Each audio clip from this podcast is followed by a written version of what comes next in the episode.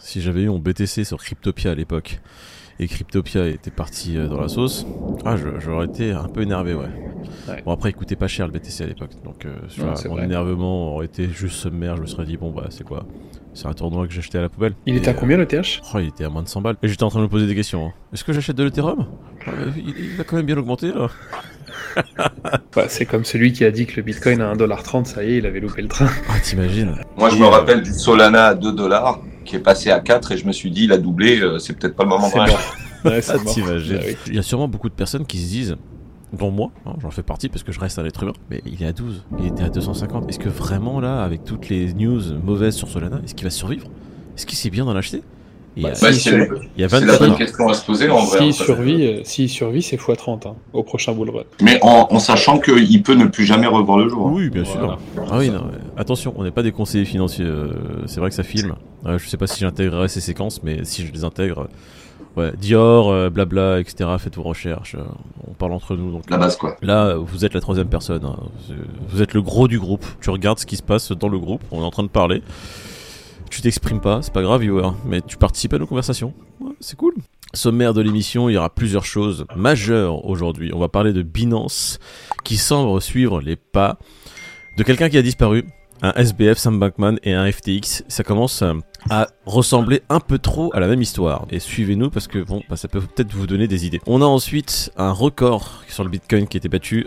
Un record qui peut ne pas être dans le bon sens. On a Yuga Labs qui commence à se développer, un projet NFT, je sais pas si vous le connaissez, mais si vous ne le connaissez pas, c'est que vous êtes nouveau dans le milieu. Et on va terminer en parlant de Gemini. Gemini, euh, le projet préféré de notre cher Clément, qui a subi un gros Non, problème. C'est Genesis, frérot. Ah, Gemini qui du coup a une grosse brèche apparemment sur son système. Les gens peuvent perdre de l'argent C'est quand même 5 millions d'utilisateurs. Dans l'article, il est écrit que c'est pas les noms ni les adresses, c'est que les adresses mail et les numéros de téléphone. Mais c'est déjà énormissime, parce que Ouais. quand on pense à l'authentification à deux facteurs, il y en a plein qui utilisent tout simplement leur mail et leur numéro de téléphone, tu vois. Donc pour une attaque phishing, c'est bah, c'est easy, quoi. Surtout que la dernière fois que j'ai vu ça chez un concurrent, il n'y avait pas que les numéros de téléphone ou les mails. hein. Ouais. Il y avait l'adresse, il y avait les montants des wallets, il y avait les transferts, euh, enfin il y avait tout. Là, moi je veux bien croire que ce soit que le numéro de téléphone et l'adresse mail, mais j'ai du mal à croire que le reste des données, comme par hasard, il est bien resté privé. Et, euh, tu vois, et le reste, euh, Ils essaient de, je pense, minimiser un peu l'impact de l'attaque qu'il y a eu, comme d'habitude. C'était pareil, c'est sur la, il y, a- il y a eu Mhm. l'attaque chez Ledger aussi qui était un, un peu similaire. Donc, il faut, il faut supposer, ouais, pas que, pas que. il faut mais supposer pour tout le monde, tous ceux qui nous regardent là, supposer que vos données personnelles complètes, adresse, numéro de téléphone, adresse mail, nom, prénom, ont été divulgués, ils sont en possession de ces personnes-là. Et du coup, faites très attention. Au prochain free mint euh, que tu vas recevoir, euh, il sera peut-être pas free. Ouais, ça sera Ouais, pas aussi, ça, une collection aussi free. NFT euh, exclusive. euh, Si tu reçois sur ton wallet des NFT que tu ne connais pas, ne clique pas dessus. Alors ça c'est aussi un des- une des choses dont il faut avoir confiance. Si vous avez qu'un seul wallet NFT, que ce soit des Phantom Wallet ou autre, que ce soit même sur MetaMask maintenant qui host des NFT, je suppose non. Si vous avez vos NFT, vous les connaissez, et que vous avez des NFT que vous ne connaissez pas par contre qui apparaissent. Soyez très vigilants, ne cliquez pas dessus, ne cliquez surtout pas sur les liens qui sont contenus dedans, parce que c'est un coup à voir tout disparaître. Considérez-les comme des attaques. Vous les effacez, vous les rendez invisibles par exemple, sur Phantom Wallet c'est possible, mais ne cliquez pas dessus. Et de toute façon, aussi une règle générale, quand vous faites du mint de NFT ou euh, vous allez faire quelque chose d'assez non prudent ou qui peut être assez dangereux, vous créez un nouveau wallet. C'est ce qu'on appelle un burner wallet où il n'y a rien dessus, où vous mettez juste les frais de gaz pour faire ce que vous avez envie de faire. Comme ça, si c'est un scam, vous ne perdez rien. En parlant de NFT, on va commencer à parler de Yuga Labs. Yuga Labs qui continue un peu son avancée. Entre le fait que leur collection, ils aient payé les artistes pour euh, en faire la promotion de manière cachée, le fait que leur collection, ça soit une copie, euh, et qu'il y a l'artiste qui aurait créé l'original qui les attaque. Enfin, il y a deux, trois trucs sur Yuga Labs qui leur tournent autour de, de l'arrêt. Mhm. Mais euh, là, c'est la bonne opération. Les mecs, ils ont débauché le CEO d'Activision pour l'embaucher parce que justement, euh, ils ont des fonds en plus. Ah, pardon. Excusez-moi, j'ai le, le café qui, Qui qui cafette.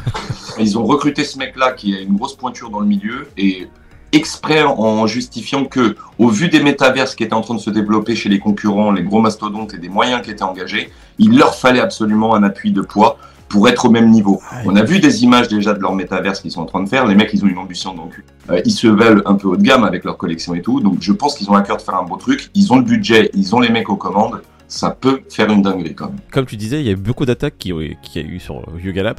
faut savoir que euh, Là, on parle de vol de propriété intellectuelle, donc un artiste qui se serait fait voler ou copier ses œuvres pour créer la collection Bored Ape. Il y a beaucoup de choses qui se disent sur Bored Ape. Pourquoi? Parce que c'est le top 3, on va dire, des collections les plus chères et qui ont le mieux marché en fait hein, sur l'écosystème.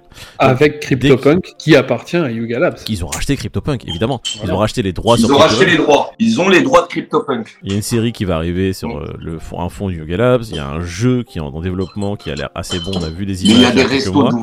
Du coup, quand il y a beaucoup d'argent, bah, il y a beaucoup de gens aussi qui s'intéressent à ta collection et qui peuvent venir demander, on va dire, des petites piécettes, hein, c'est normal. Donc on ne sait pas si ces euh, euh, allégations sont vraies, la justice en décidera, mais oui, il y a beaucoup d'attaques sur Yuga Labs qui sont, pour moi, un peu normales. Dès qu'il y a beaucoup d'argent, de toute façon, quelque part, il y aura des attaques. Il y a des attaques un peu euh, partout, notamment sur le Bitcoin, des attaques qui sont plutôt vendeuses. hein. Là, c'est plutôt des grosses baleines qui ont apparemment dump énormément, énormément de Bitcoin durant ces derniers mois. Et c'est passé veut crème. Bah, selon Glassnode, déjà, il y a 9 millions de bitcoins qui sont détenus par les whales. Ouais. T'es considéré comme une whale quand tu détiens à toi tout seul plus de 1000 bitcoins déjà. Et sur les 30 derniers jours, il y a 280 000 bitcoins qui ont été vendus. Ça, c'est les données de Glassnode. Ça. C'est énorme. Donc le bottom n'est- n'a pas été touché. Parce que, si... enfin, pour eux en tout cas, ils vont racheter un petit peu, ils comptent racheter un petit peu plus bas du coup. C'est une des suppositions, même si c'est peut-être pas du tout le cas, c'est juste peut-être aussi, euh, tu sais, sur l'ensemble des 9 millions, lâcher 180 000, c'est pas non plus la mort en vrai. C'est un nouveau record qui a été battu en vente. Donc, comme tu dis, David, oui, ça peut vouloir dire que le bottom n'est pas atteint. Et on parle de plus en plus, de toute façon, là, avec euh, ce qui se passe surtout sur, au niveau des indices, un crash qui a eu ces derniers jours, que on pourrait aller plus bas.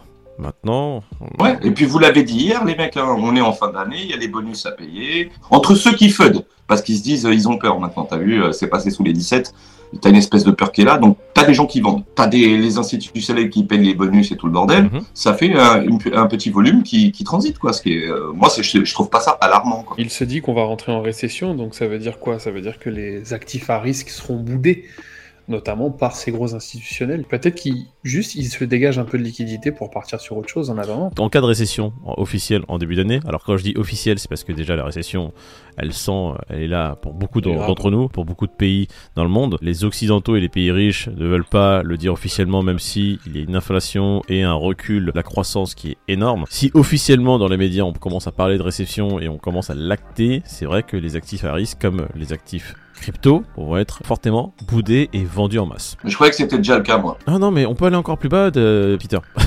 C'est- Ouais, non, mais je veux dire, on va pas se leurrer que depuis un an et demi maintenant, c'est déjà le cas. L'argent, elle a déjà parti de la crypto, en grosse partie. Mhm. Quand tu vois de où on vient à où on est aujourd'hui, je peux vous assurer que l'argent des institutionnels, ou du moins euh, cet argent-là, il est déjà parti en grosse partie. hein. Oui. Mais, comme dit Moïd, de toute manière, il y a encore une grosse partie de ces flux, de ces capitaux qui vont bouger. euh. C'est les vases communicants, l'oseille, hein, les gars. C'est les vases communicants. Ça part d'un endroit, ça va à un autre, ça revient. Il y a tout un circuit fermé, mais c'est ça. hein. Les investissements financiers qu'on fait, c'est très simple. hein. Euh, S'il y en a un qui gagne, ça veut dire qu'il y en a un qui perd derrière. Tu te bats contre des gens, des personnes au quotidien. C'est pour ça qu'on dit que si tu n'as pas de connaissances, te battre contre des grosses firmes et des traders qui sont là, qui en font leur métier, c'est très compliqué. T'as aucune chance de gagner. Tu dois être intelligent, tu fais du long terme, tu fais du DCA et c'est comme ça que tu une chance. Et c'est comme ça que les gens peuvent gagner de l'argent. Mais les traders, il faut savoir que 99% là, des traders que l'on voit, que ce soit sur Twitter, etc., ne gagnent pas d'argent. Les gens qui ne sont pas spécialisés, qui ne sont pas dans les firmes, oui, personne gagne de l'argent, il faut, faut pas se leurrer. Les... Comme les paris sportifs, ils te montrent que le ticket gagnant. Ouais, voilà. les tickets perdants, on les voit pas. Ceux qui gagnent vraiment en faisant de l'investissement, c'est ceux qui sont long terme, principalement. Je dis oh, encore des stats, je dis principalement, en généralité. Mais la grande majorité des perdants, c'est ceux qui font du day trade, un peu aussi du swing trade, qui sont pas, qui sont pas formés ou qui font ça un peu euh, n'importe comment. Petite digression. Bon, Binance qui commence à suivre les pas de FTX, qui commence un peu à tout racheter. FTX, il y a quelques mois, était là en train de dire je vais sauver tout le monde. Oh, toi, t'es en faillite? J'arrive, je te rachète. Oui, alors que eux, c'était juste pour récupérer l'argent qu'ils avaient prêté de base. Ou, Je te rachète comme ça, t'es sûr tu me rembourses. hein. voilà. Mais Euh, bref, Binance US qui rachète Voyager, mais à hauteur de Voyager d'aujourd'hui les avoirs. Donc euh, rien de ce qu'on a pu connaître par rapport à Voyager, hein, parce que c'était quand même euh, pas la boîte du coin. Binance va juste mettre à faire un dépôt de 10 millions en good faith, comme ils disent, et ils vont se concentrer pour essayer de rembourser les avoirs de tous les utilisateurs en priorité. Apparemment, c'est ça, ça va être leur mission. C'est bien Binance US, tu vois, histoire qu'aux États-Unis, euh, ce soit peut-être moins diabolisé. Je sais pas. Du coup, euh, on commence avec les prix, hein, parce qu'il faut terminer cette vidéo. Là, on voit qu'on fatigue un peu. Un Bitcoin qui est à 16 810, malgré les 280 000 qui ont été vendus, il se maintient de toute façon au même tarot. Le 16 000. Ça n'a pas bougé. Entre, ouais. En dessous des 17 000, on y est depuis maintenant à peu près un mois, un mois et demi. Je sais pas, ça, le temps passe tellement Ouais, vite. après, ouais. Ethereum Ouais, ça a fait une 1210, incartade, mais ça n'a pas duré très longtemps. C'est quoi. ça. Ouais. L'Ethereum, repasse au-dessus. Hein, Au-dessus des des 1200, 1200, les trades de Xavier euh, sont, sont, sont propres. hein. Le mec, il te donne de... Ils sont pas trop mal. Ah, le mec, il te donne des trucs millimétrés, laserifiés. Et euh, on va commencer le petit jeu, hein Crypto Fear and Greed, les gars hein Bah, je vais dire euh, 30. Oh, Fear and Greed 30 moi je dis 27. euh, Ouh, t'as des informations, toi Non, Non, mais... Si, si, si, si, j'ai j'ai l'impression que tu sais des choses. Hein Attends, 30. Si Ah, je savais des choses, je serais pas là en train de faire des vidéos, mon pote. Euh, Moi, je serais là en train de jouer à Euromillion. Parce que si je savais les numéros, je serais La base. Marty. Toi, t'as dit 30, 29.